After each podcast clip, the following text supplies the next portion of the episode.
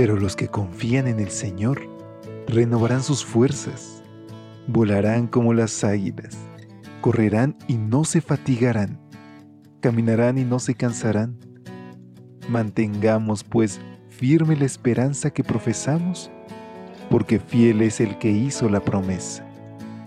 Bienvenidos a esta serie de devocionales para adultos. Yo estoy contigo. Promesas bíblicas para vivir confiado.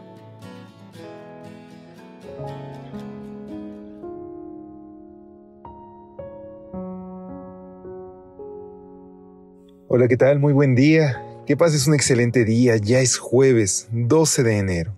Por la gracia de Dios, hoy tenemos también la dicha de poder reunirnos en este tu espacio de lecturas devocionales para adultos. Es para mí un privilegio, como cada mañana, desearte un excelente día a nombre de todo el equipo de Evangelike, deseando que hoy esta lectura solamente sea el inicio de un tiempo a solas con Cristo. Vayamos sin más a nuestra reflexión titulada La gloria venidera en nosotros ha de manifestarse.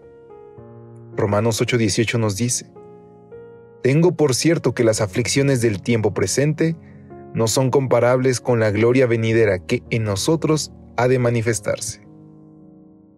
Durante años he sido un fiel admirador del grupo Gator Vocal Band.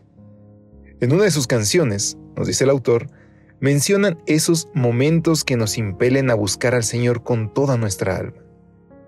El estribillo repite que a veces nos hace falta una montaña, un mar embravecido o un desierto, para que permitamos a Dios tomar el control de nuestras vidas y para que aprendamos a confiar y creer en Él. Todo parece indicar que cada momento de dolor se puede convertir en una experiencia que nos ayude a robustecer nuestra fe. El G. de White dijo que todos los que en este mundo están prestando verdadero servicio a Dios y a la humanidad están siendo educados en la escuela del dolor. José constituye un buen ejemplo de lo que estamos hablando. Impulsados por la envidia, los hermanos de José lo vendieron a unos madianitas por 20 ciclos de plata. El precio denota que lo consideraban una baratija. En ese instante, su vida dio un giro de 180 grados, y aquel día se convirtió en el peor de su existencia. Algún tiempo después fue vendido como esclavo en Egipto.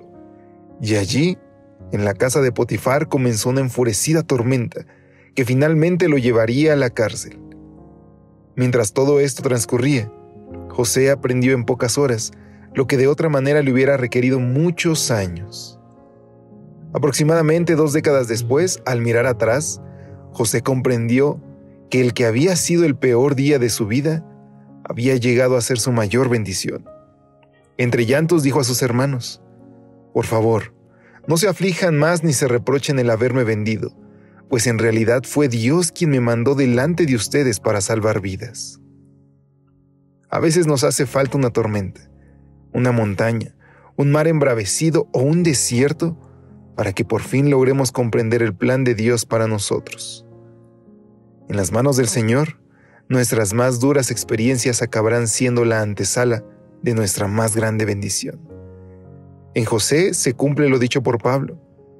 Las aflicciones del tiempo presente no son comparables con la gloria venidera que en nosotros ha de manifestarse.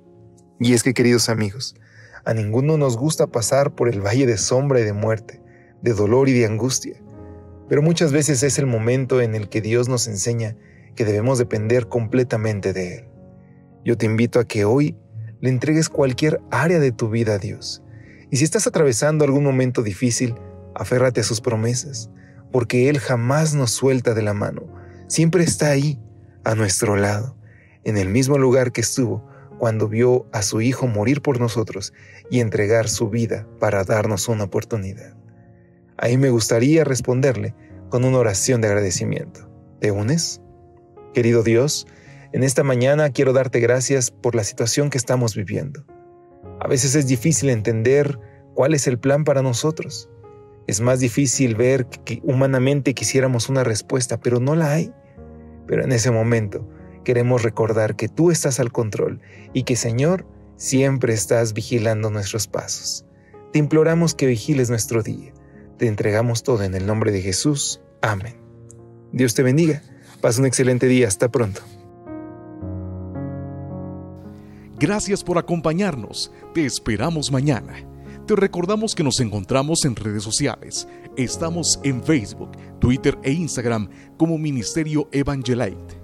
Y también puedes visitar nuestro sitio web www.evangelite.com